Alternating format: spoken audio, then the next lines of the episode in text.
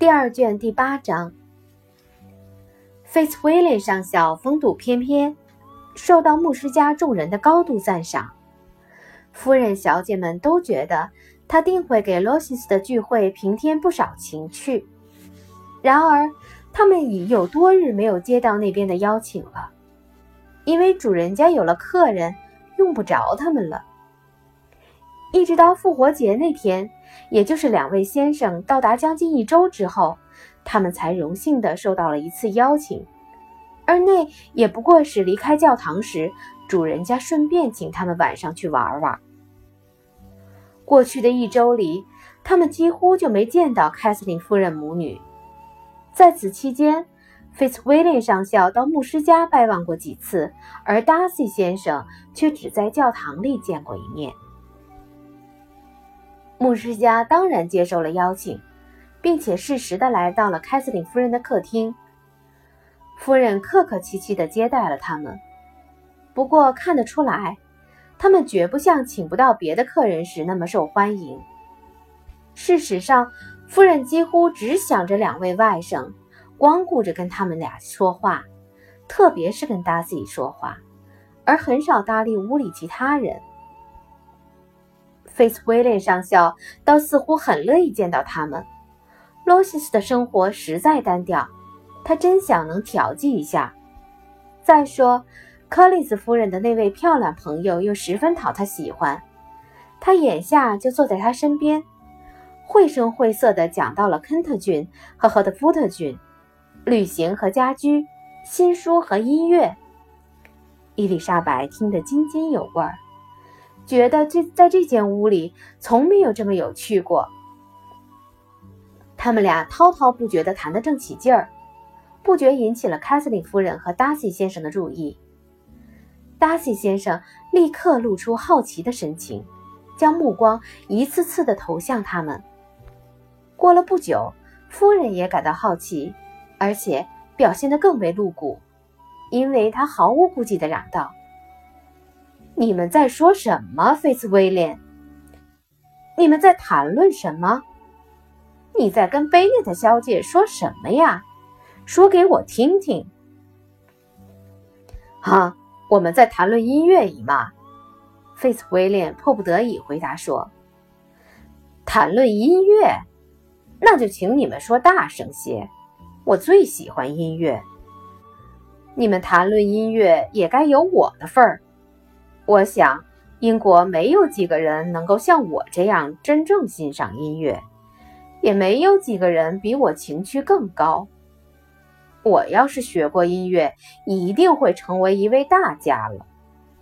安妮要是身体好，多下点功夫，也会成为一位大家。我相信那样一来，她准会演奏的十分动人。赵吉安娜学的怎么样了，达西？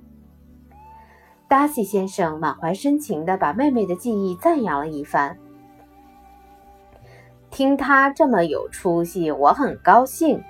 凯瑟琳夫人说：“请你替我转告他，他要是不多加练习，就休想出人头地。”你请放心，姨妈。”达西答道：“他用不着这样的忠告，他总是练得很勤。”那就更好了，练习总不怕多。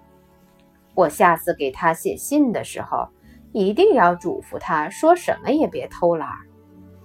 我常对年轻小姐们说，不经常练习，就休想在音乐上出人头地。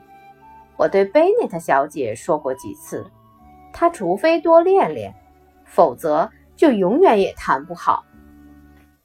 柯林斯夫人虽然没有琴，我却常常对她说：“欢迎她每天到罗西斯来，谈谈詹金森太太房里的那架钢琴。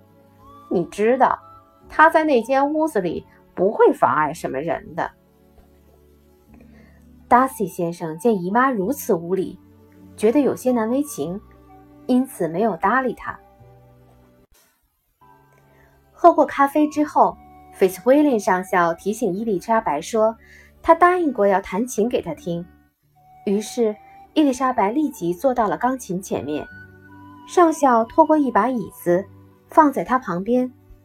凯瑟琳夫人听了半支歌，接着又像先前一样跟另一位外甥谈起话来。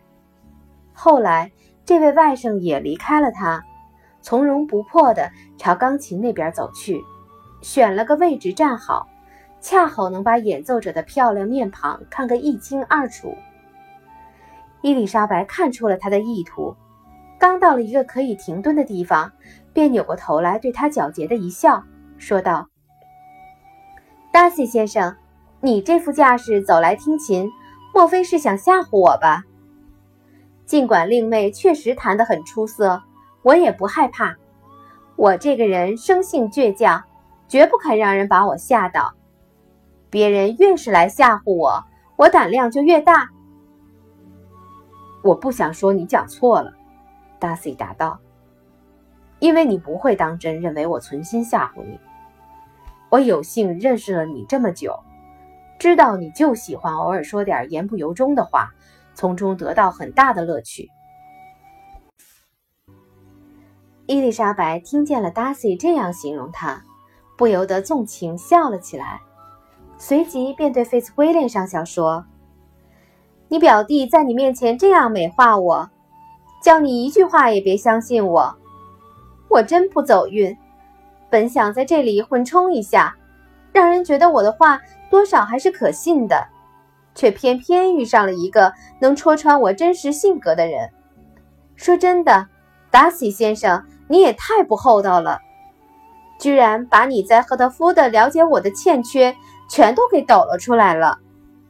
而且，请恕我直言，你这样做也太不高明，因为。这会引起我的报复，说出一些事来，让你的亲戚听了会吓一跳。我才不怕你呢，达西笑笑说：“请你说给我听听，他有什么不是？”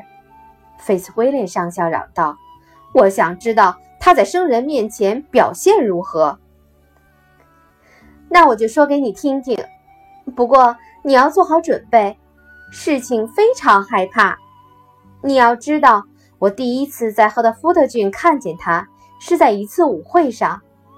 你知道他在这次舞会上做了什么吗？他总共只跳了四曲舞。我不愿意惹你难过，不过事实就是如此。虽然男士很少，他却只跳了四曲舞，而且我知道的很清楚，当时。不止一位年轻小姐因为没有舞伴，只好冷坐在一旁。达西先生，你无法否认这个事实吧？当时除了自己一伙人以外，我无幸认识舞场里的任何一位女士。不错，舞场里也不兴请人做介绍了。哦，菲茨威廉上校，我下面谈什么？我的手指在恭候你的吩咐呢。